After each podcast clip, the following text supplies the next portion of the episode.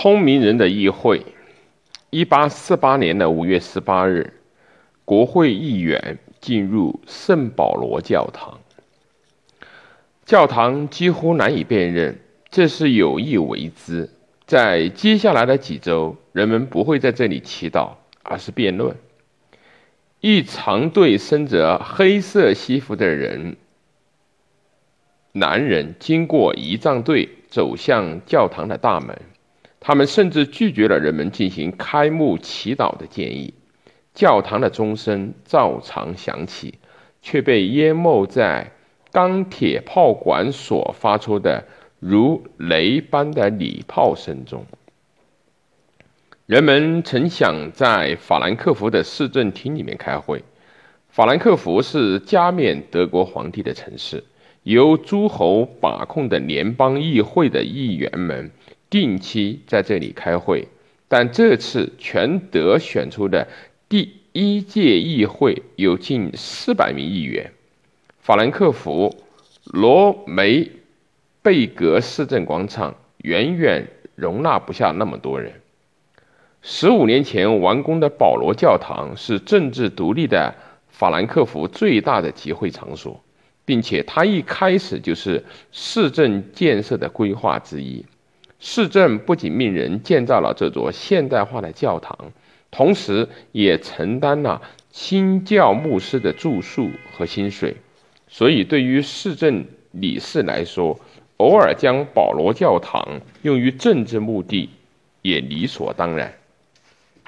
现在，教堂的窗户和墙上都挂满了黄、红、金三色旗。布道镇、布道坛被一块布包裹着，教堂中心的圣坛被移去，取而代之的是供大会主席团使用的长凳。以及长凳正前方的讲台，管风琴被一巨幅的油画遮盖。油画上是一位目光严肃的女人，名叫日耳曼尼亚。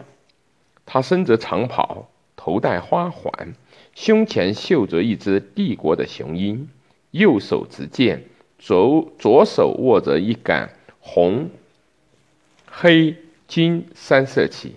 背景中的群山之中，太阳冉冉升起。之后，伴随着廊台上观众的欢呼声，议员们进入到教堂。他们中的大部分都是高官、律师、法官、检察官、教授、教师、牧师或者诗人学者。大会首先要选出大会的主席。但这项议程只能明天进行，因为直到晚上，大家都没有就议事日程达成一致。今天那些进入保罗教堂并随着台阶拾级而上的人，会进入一条冷冷灰灰的简陋长廊。长廊的风格被称为西德的战后现代。这种战后现代，我们可以在科隆议会大厦和其他二战中经过。冰雹般的炮弹洗礼的地标志建筑上看到，整个单调空间中的唯一亮点是一幅高级屋顶的壁画。这幅壁画由东德画家约翰内斯·格吕茨克从1987年开始设计，1991年完工。几米长的画卷上呈现的是一支。人民代表队伍前往保罗教堂的情景，可以看到男人们穿着水易水的黑色西服挤在一起，完全是写实的画法。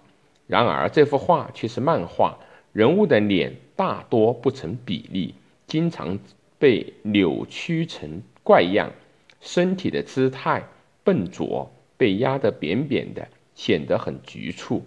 在这些人物之间散落着一些艺术史上的图片碎片：肥胖、丑陋的身体、尸体、雕刻、一个国王和一顶王冠。观察者迅速发现，这幅画并不美好。这幅画所要代表的正是所显现出来的丑陋、滑稽和厌恶感。为了对保罗教堂重新进行艺术的装饰，人们举行了一场比赛。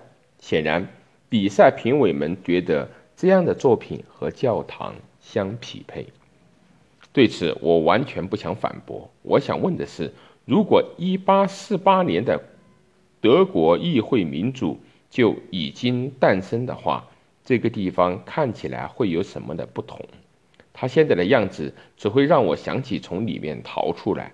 如今，如果今天德国的小学生都已经学会看到1848这个数字，内心就会产生一种敬畏。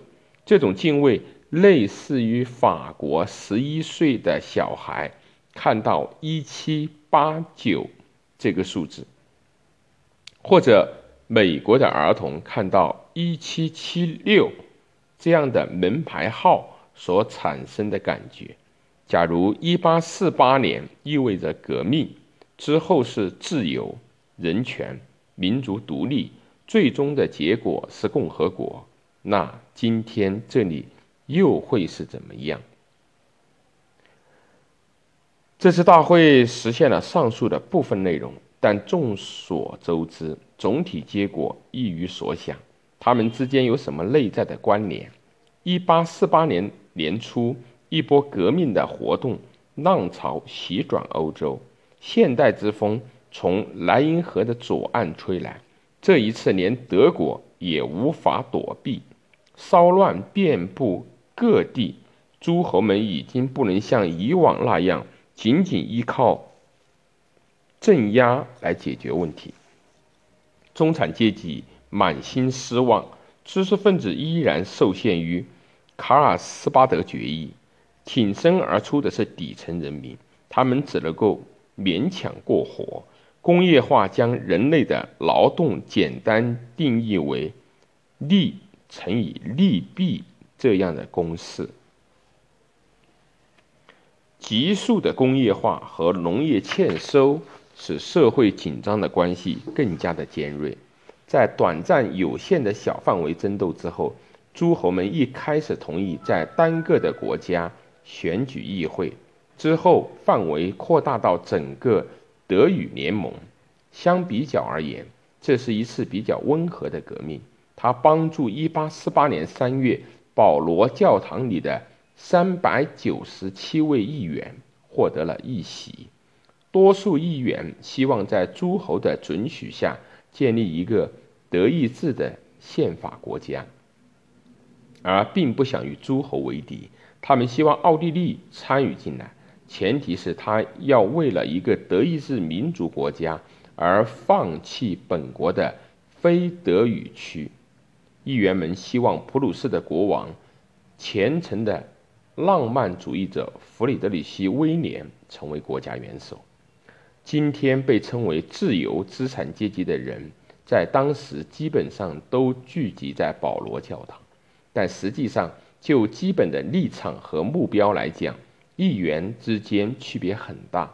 以恩斯特·莫里茨·安特为首的严格民族派和以弗里德里希·黑格尔为代表的社会改革派之间出现了极大的分歧。此外，在保罗教堂，一些将会在二十世纪依然影响德国的政治取向，也已经初见端倪。有人认为国家大小和强大程度高于一切，另一些人则认为社会平衡是最迫切的时代问题。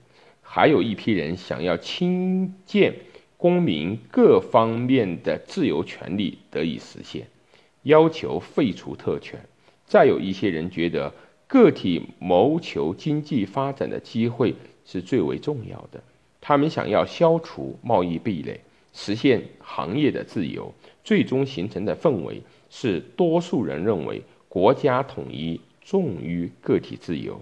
一个拥有宪法的民族国家要尽快建立，即便存在观念上的分歧。大家依然将保罗教堂大会首先视为制宪大会，能人治事、寻找完美的法律文本，完成了制宪的所有工作。一九一九年的魏玛宪法和一九四九年的波恩基本法都以保罗教堂的宪法为蓝本。然而，官员、法学家和教授忽略了一点：制定出最好的法律文本的人，从来都不是政治游戏的胜利者。这里还有一些权力问题亟待解决。例如，在一个统一的德国，普鲁士和奥地利这两个大国分别处于什么样的地位？人们不能够不切实际地相信，奥地利会成为普鲁士国王统治下的统一德国的一份子，而舍弃他那庞大的多民族国家。对于那些知识分子，尤其是读过黑格尔的人来说，人民、国家和民族是一个伟大思想。是统治者捍卫和加强权力的工具。在对如何调停德国同丹麦之间对斯勒苏伊格地区的争端问题上，圣保罗教堂大会显得力不从心。他不加思考地冒着发动一场欧洲战争的风险来解决这个问题。这个时候，柏林。维也纳等地的诸侯明白，同这些议员一起是建立不了什么国家的。当宪法出炉，普鲁士国王被选为国家元首时，国王毫不意外地拒绝了这样的提议。之后，议会解散，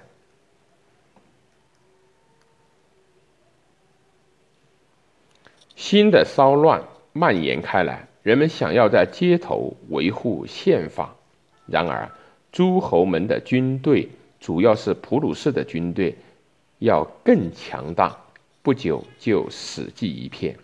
有民主思想的公民认为德国民主无望，纷纷动身前往美国。